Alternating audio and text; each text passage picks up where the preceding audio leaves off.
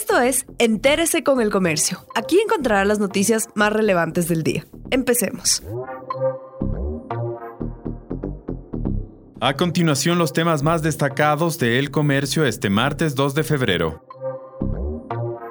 Ofertas de 14 candidatos podrían fortalecer la dolarización y dos ponerla en riesgo. Los 16 presidenciables plantean fortalecer la dolarización con diferentes estrategias. De ellos, 14 hablan de incentivar las exportaciones, atraer la inversión extranjera, generar equilibrio fiscal, lo cual es visto con buenos ojos por analistas y la banca. Pero los dos candidatos restantes plantean elevar el gasto público e incluso utilizar las reservas del Banco Central para financiarlo. Esta última propuesta representa presenta un riesgo según los expertos.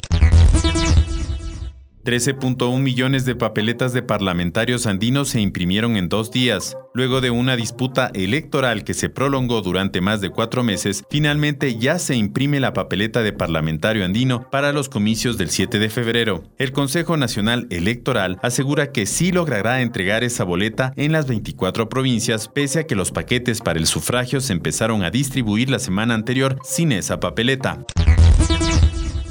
Los vacunadores son otros protagonistas de la inmunización contra el COVID-19. Los vacunadores que participan del proceso de inmunización contra el COVID-19 se sienten parte de la lucha contra este virus. Deben seguir paso a paso las indicaciones que recibieron tras la capacitación de Pfizer. El producto biológico requiere un manejo delicado ya que debe mantenerse en 70 grados centígrados bajo cero, es decir, una congelación extrema. El líquido se envasa en viales o frascos de vidrio de 2 mililitros, cada contiene 5 dosis de una sustancia que debe permanecer congelada. Para supervisar que se conserve así, se activa un monitor GPS controlado por salud y la farmacéutica.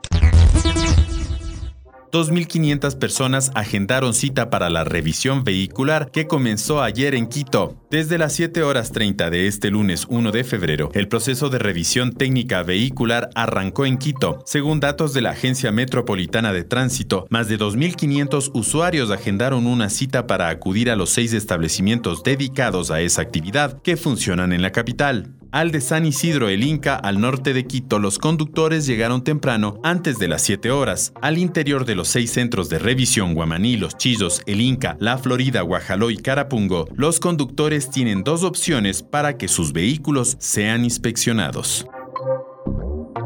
Gracias por acompañarnos. No olviden seguirnos en Facebook, Twitter e Instagram como El Comercio Com.